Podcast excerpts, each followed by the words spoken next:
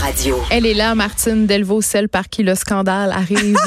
Romancière, autrice, essayiste, militante féministe et tous ces autres mots qui finissent en is et qui font peur aux oui, hommes. Exact. Écoute, tu es là euh, parce qu'évidemment, tu viens de publier un ouvrage qui s'appelle Le Boys Club. Ouais.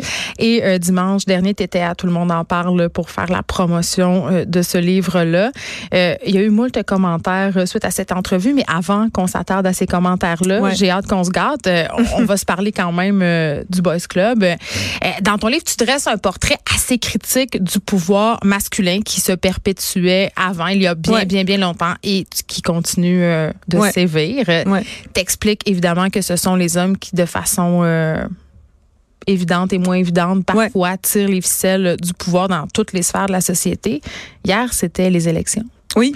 Euh, 29% des élus sont Ouais. des femmes. Ouais. Voilà. On n'est pas, on a la preuve, hein. C'est pas la parité. Oui, on l'a vu durant les- le débat des chefs, on en a beaucoup parlé, le premier débat des chefs où les quatre étaient non seulement habillés pareil, mais ils ont parlé du corps des femmes en l'absence des femmes. C'est comme euh, Tu un gros référence au cliché. débat sur euh, l'avortement? Ouais, la question sur l'avortement. Mais c'est sûr, je pense que j'ai écrit ce livre-là non seulement parce que je voulais euh, parler de cette figure, de ce dispositif que je décris comme des hommes ensemble, qu'est-ce qu'ils font ensemble en partant des clubs privés de, de l'ère victorienne en, en allant jusqu'à maintenant. Mais je veux qu'on réfléchisse au fait que le pouvoir économique, culturel, politique, sexuel, il est détenu par une poignée d'hommes à travers le monde. Ça concerne tout le monde, ça concerne pas juste les femmes.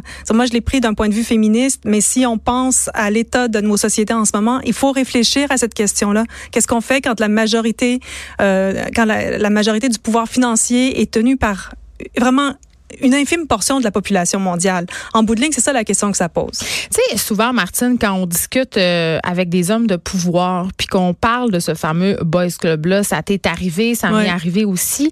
Euh, ces hommes-là, souvent, ils sont, ils sont très euh, circonspects, c'est-à-dire qu'ils sont pas nécessairement, ils sont, ils sont choqués, surpris, ils ont pas l'impression de faire partie du problème. Ils ont l'impression, euh, justement, au contraire, de faire leur part euh, pour la parité. Ils engagent des femmes, ils oui, aiment oui. les femmes. Ouais. Euh, est-ce que tu as l'impression justement que les hommes qui font partie de ces boys clubs-là, ils, sont- ils en sont conscients? Parce que c'est souvent la critique qu'on fait, Ouais. euh, puis les gars se sentent très attaqués. Oui, ils sont défensifs, mais moi, je vois pas les gens comme machiavéliques. On n'est pas en train de dire que tous là. les gars font des ça, complots pour tout. dominer Puis, le monde. Là. Sérieusement, j'ai eu plein d'appui de, de la part d'hommes. J'ai été, à- on m'a arrêté au salon du livre de l'Estrie pour me dire, mon Dieu, merci d'avoir écrit là-dessus. Euh, Il y a énormément d'hommes qui se sentent pas euh, inclus dans le boys club parce que justement, ils sont d'une classe économique, d'une race, euh, d'une orientation sexuelle qui ne fait pas partie de la majorité et donc qui n'a pas accès à cette Donc c'est sphère pas de juste pouvoir. le, le boys club, c'est le juste- pouvoir club. Oui, oui, oui. C'est pas juste une affaire de filles. C'est pas juste les femmes qui ont, qui ont à se dresser contre, euh, contre le boys club. Mais souvent, les gens qui, les hommes qui en font partie, euh, je pense, ne sont pas, ils sont donc pas machiavéliques. Pas forcément. Certains, oui, mais, mais nettement pas tous. mais j'ose Ils ont du mal euh, à, à voir qu'ils en font partie. Ben, parce que c'est difficile de se remettre en question euh, un système qui nous avantage aussi. Oui, puis je pense qu'ils se rendent pas compte. Euh, si, mettons, on pense à des, euh, des PDG ou des hauts placés dans une agence de pub, mettons. Puis là, ils organisent une partie de poker. Là, ils l'organisent entre gars parce qu'ils sont une majorité de gars dans leur milieu de travail, mais en plus, ils vont exclure les filles parce que les filles, le poker, le cigare, là, tout, tout ça, ça bon, c'est pas très féminin. Et là, ben, pendant leur euh, partie de poker, ils vont pas juste jouer, c'est qu'ils vont discuter des affaires du bureau, puis ils vont discuter de, de certain nombre de choses, ils vont brasser des idées. Mais les filles qui ont pas fait partie de la partie de poker, elles sont exclues de ce milieu-là. Moi, c'est ce micro-pouvoir-là aussi qui m'intéresse. On l'a à grande échelle, on l'a dans des grandes figures, les banquiers, les premiers ministres, les politiciens de manière générale, mais on l'a aussi à plus petite échelle et je pense qu'à la plus petite échelle, on se rend pas forcément compte que ça Mais les femmes s'organisent quand même, Martine Denvaux. Maintenant, je pense entre autres à l'EFEA, par exemple, Oui, oui, qui oui. est un regroupement qui fait la promotion des femmes d'affaires. C'est une espèce de sûr. woman's club. C'est sûr, mais il faut comprendre que c'est récent, que ça Ouais. reste quand même assez, assez circonscrit. Enfin, il n'y a, pas tant de femmes qui en font partie parce qu'il n'y a pas tant de femmes qui occupent des grands postes. C'est pas comparable. En fait, c'est que ça, c'est pas comparable parce que le pouvoir masculin, euh, à la- dans, la, dans la mesure où on parle d'un boys club, c'est tentaculaire dans notre société et c'est très, très, très ancien. Est-ce qu'on va utiliser le mot systémique? Ben moi, c'est un mot que j'utilise évidemment. C'est, systémique. C'est ça qui m'intéresse. Qu'est-ce que ça veut dire systémique quand on dit que le, le double standard est systémique? Et Ça veut dire que c'est une organisation qui va de soi. C'est comme notre organisation sociale par défaut. On questionne pas. On le questionne pas, on le voit même pas. C'est pour ça qu'il s'agit pas de psychologie masculine ou de psychologie féminine. Il s'agit pas de l'essence de ce que c'est une femme ou un homme parce On que ça, je n'y crois pas. mauvais. Oui, moi, j'y crois pas à ça. Là. Moi, je crois pas que le fait d'avoir ou non un ovaire, euh, des ovaires, un utérus, blabla, ça, ça change rien. On est culturellement programmé. On ne naît pas femme, on le devient, disait ben, l'autre. oui, peut-être que là, on devient humain. Je voudrais que, que on, on aime bien remplacer le féminisme par l'humanisme. On n'y est pas Mm. encore, mais clairement, l'horizon, pour moi, il est là. De- de- D'une organisation sociale qui serait pas genrée. Mais où une le genre sexué. parce que moi comme féministe puis euh, même pas comme féministe là, comme citoyenne puis aussi Ouais. euh, tu l'as dit tantôt il y a des gars qui t'envoient des commentaires euh, positifs tu sais il y a des gars qui sont Pierre Mais Lapointe à ton absolument, tout le monde en parle absolument. était un allié Ouais. Et je pense qu'ils étaient tous des alliés. c'est ça puis à partir du moment où on lit ça qu'on se rend compte que le boys club existe il y a qu'est-ce qu'on fait? Ben, la première je me sens impuissante moi Oui, oui, oui, mais je comprends parce que c'est des grandes questions, c'est des grandes structures, puis il y a pas de, y a pas une solution. Il y a pas de qu'est-ce qu'on fait autre qu'une variété de choses. On fait, bon, ce que j'ai fait, j'ai écrit un livre. Après ça, on en parle.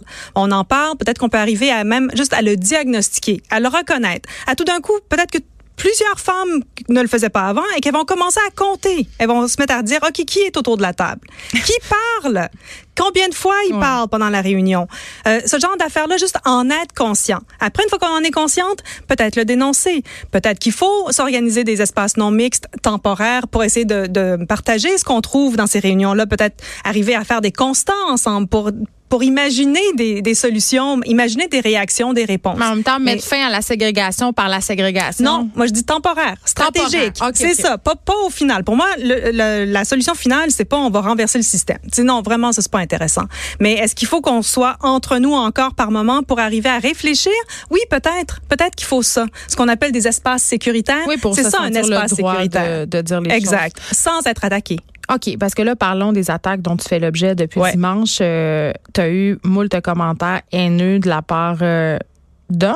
Ah oui, oui. Je pense que j'en ai relevé un d'une femme. OK. Ouais. T'en as apporté avec toi. J'aimerais ça qu'on en lise un peu. Ouais, mais je vais lire un que j'ai reçu même avant. C'était donc probablement à la suite d'une entrevue, mais avant tout le monde en parle. Autour parce que, du- évidemment, de la promotion de ton livre, ça. Club. Ouais. Et donc, il m'a écrit euh, Tabarnouche, tu te sens insécure dans ton petit corps de femme, toi, hein? Beau torchon rempli de stéréotypes euh, rétrogrades, lâche pas ma petite perruche.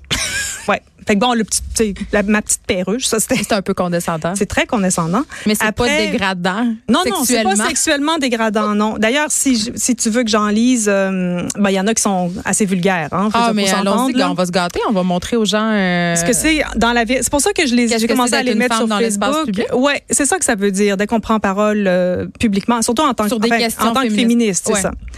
Euh, juste au moment où tout le monde en parle, était en pause, juste avant mon segment.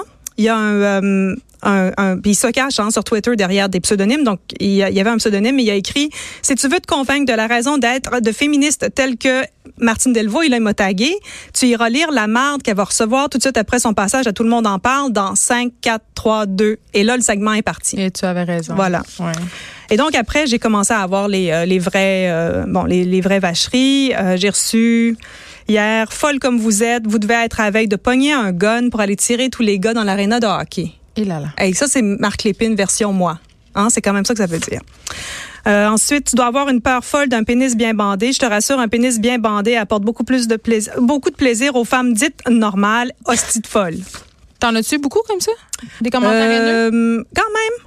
Quand même. Oui, il y en a que j'ai pas vu. Ouais, mais même plus parce que j'ai comme sur Twitter, c'est pas une interface que je maîtrise très bien, fait que ça circule puis Ouais. je perds un peu le fil, puis à un moment donné, je Pourquoi m'énerve. tu là. les lis, euh, ces commentaires-là, Martine? Je les lis parce que parce qu'ils me sont imposés d'une part. Ouais. Euh, c'est envoyé dans ma messagerie privée, puis si je clique, euh, je peux pas voir le message à l'avance, comme c'est des, des messages qui sont un peu filtrés.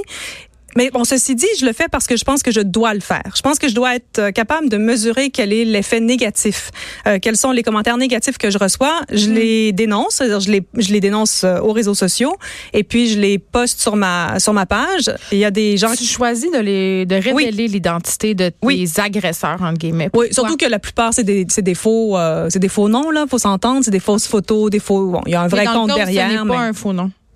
mais ça ça me c'est pas mon problème Pourquoi tu choisis de de, de pas masquer leurs identités? parce que ça suffit. Parce que ça suffit. Moi, ils la masquent pas leur identité quand ils m'attaquent et moi, mon identité, elle est publique. Je considère que c'est fair play. Et il y en a qui se sont fait harponner parce que j'ai quand même une méchante bonne gang d'hommes et de femmes derrière moi. Ouais. Et ils sont allés intervenir sur les murs de ces, de ces personnes-là qui est derrière euh, ces comptes-là. Euh, à la limite, je m'en balance. On est dans les réseaux sociaux. Ça, c'est euh, pendant longtemps, on a dit et on m'a beaucoup dit les trolls, faut pas les alimenter. Ben moi, je, ça c'est pas des trolls, c'est des agresseurs via les réseaux sociaux. Est-ce que ça t'atteint psychologiquement? Bah, ça me, ça me, mon Dieu, ça me désole. Ouais. Euh, Est-ce que ça m'atteint? Ça dépend quoi. Hein? Il y en a qui m'atteignent plus que d'autres, il y en a qui m'atteignent pas. Euh, ça dépend du soutien que j'ai autour. Euh, ça Puis je dirais de manière générale, je pense que ces choses-là nous atteignent à différents degrés suivant où on est dans notre propre vie. Euh, quand ça s'accroche à quel événement? Euh, qu'est-ce qu'on a fait pour mériter ça? Bon, là, j'ai écrit un livre sur le Boys Club. Je m'y attendais. La conclusion de mon livre est dit que pour la première fois, j'ai même pensé avoir des vraies menaces qui s'en prendraient à mon corps. Tu as dit aussi, Martine, que tu aurais préféré ne pas écrire ce livre-là? J'aurais préféré ne pas avoir à l'écrire, mais je dis avoir, la personne qui m'a mis un fusil sur la tempe, hein, entendons-nous. Mais il reste que j'avais l'impression que moi, je, je, je, fais les choses parce que je sens qu'il faut les faire. Je, mm. je, le sens vraiment. Et euh, après avoir fait toute la recherche pendant des années, il y a un moment où je me suis dit, ah, mon Dieu, peut-être que les choses sont vraiment en train de changer. Et ça devait être dans une sorte d'espoir. Euh, après moi aussi, une sorte de naïveté même qui m'a atteinte. Et puis finalement, euh, je me suis comme donné à ça. Oui, mais j'ai l'impression quand même, euh, tu sais, on a reçu euh, le YouTuber euh, tantôt qui a fait une vidéo sur le double standard. J'ai l'impression quand même que chez les générations d'hommes plus jeunes, les choses sont en train d'évoluer. Bon, ben, peut-être que je suis naïve. Non, non, mais après, vous avez parlé de stealthing avec Anne-Marie. Ouais. Bon, tu sais, moi, je me dis que ça se peut-tu, on est encore en train de parler je comprends pas. Je, vous écoutais puis je me disais comment ça se fait que la pénétration continue à être un, une, une, un aspect si important, si prédominant de la sexualité. C'est le point culminant. Oui, après les années SIDA, après l'éducation sexuelle, après plein de choses. Je veux mm. dire, voyons donc, comment ça se peut? Fait que ça change, mais ça, ça change lentement. Oui, mais est-ce que ça change tant que ça? En tout cas, ben, en tout euh, cas si je fais beaucoup d'entrevues ici, puis souvent j'ai l'impression que plus ça change, plus c'est pareil. Mais euh, ça change, mais à petits pas. Oui. Ça change très, très, très lentement. Puis peut-être que des livres comme le sien vont servir à éveiller les consciences, mais encore faudrait-il qu'ils soient lus par les membres de ces boys clubs. Ben c'est sûr. Je l'ai donné à Yves-François Blanchet l'autre jour au Salon du livre de l'Estrie. Bon. Oui. Et voilà. On va souhaiter euh, qu'ils le lisent. Ça s'appelle Le Boys Club. C'est publié aux éditions Remue Ménage. Merci beaucoup, Martine Merci, Geneviève.